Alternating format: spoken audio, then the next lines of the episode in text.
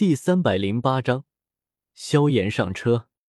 我们一行三人在高空急速飞过，天火尊者还在为我解惑。他说道：“天地间大道无数，但最容易被斗者领悟的就是九大属性之道。比如老夫领悟的就是火之大道，因为斗者本身就有属性，从斗者、斗师直到斗皇。”就是在不断加深对这一属性的领悟。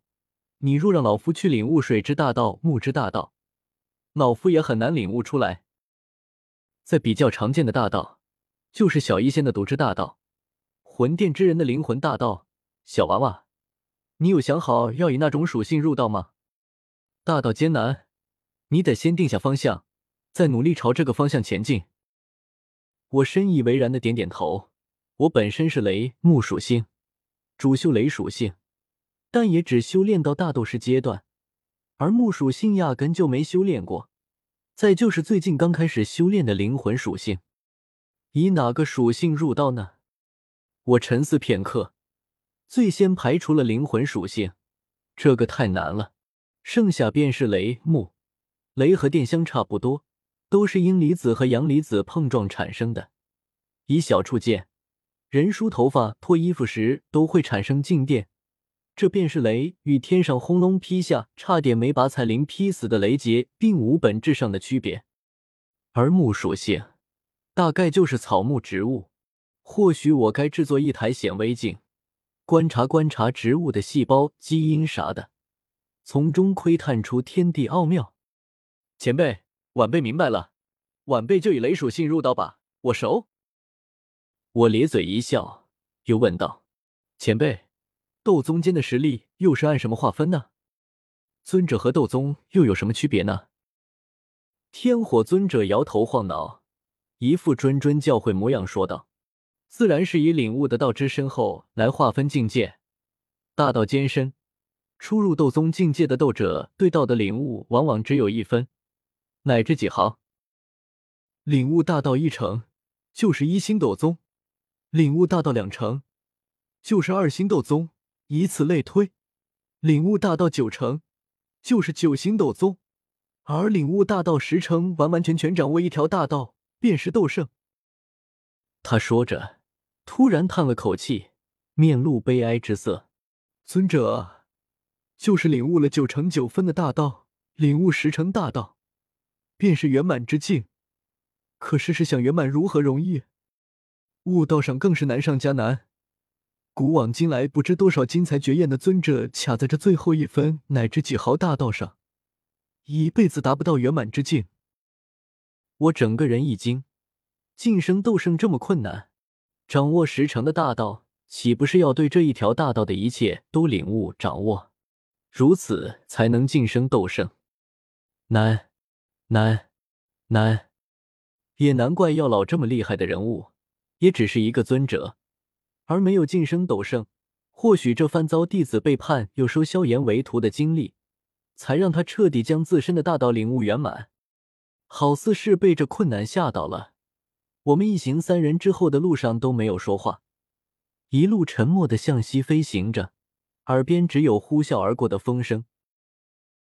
半个时辰后，天边一座繁华大城出现在我们眼中。白岩围墙，城下商旅络绎不绝，正是已经更名为纳兰城的钱家马城。天火前辈，小医仙，此行猎杀七阶极其危险，所以为了确保安全，我们要再叫上一个人同行。小医仙偏头朝我看来，眨了眨眼，问道：“此人是谁？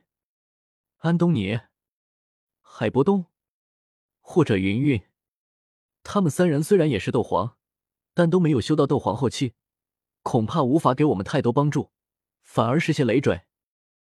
我嘴角狠狠一咧，堂堂斗皇在你眼中竟然都是累赘，那之前的我在你眼里岂不是蝼蚁？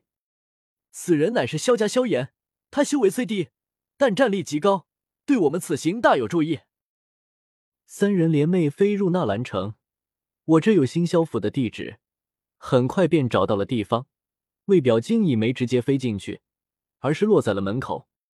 萧炎很快闻讯而来，一袭黑红长袍，或许是在此城忙碌萧家重建之事，脸庞愈发成熟，也算是饱经风霜。他邀请我们入内，进去一看，这新萧府格局也算气派，只是装饰并不奢华，挺简朴素雅的。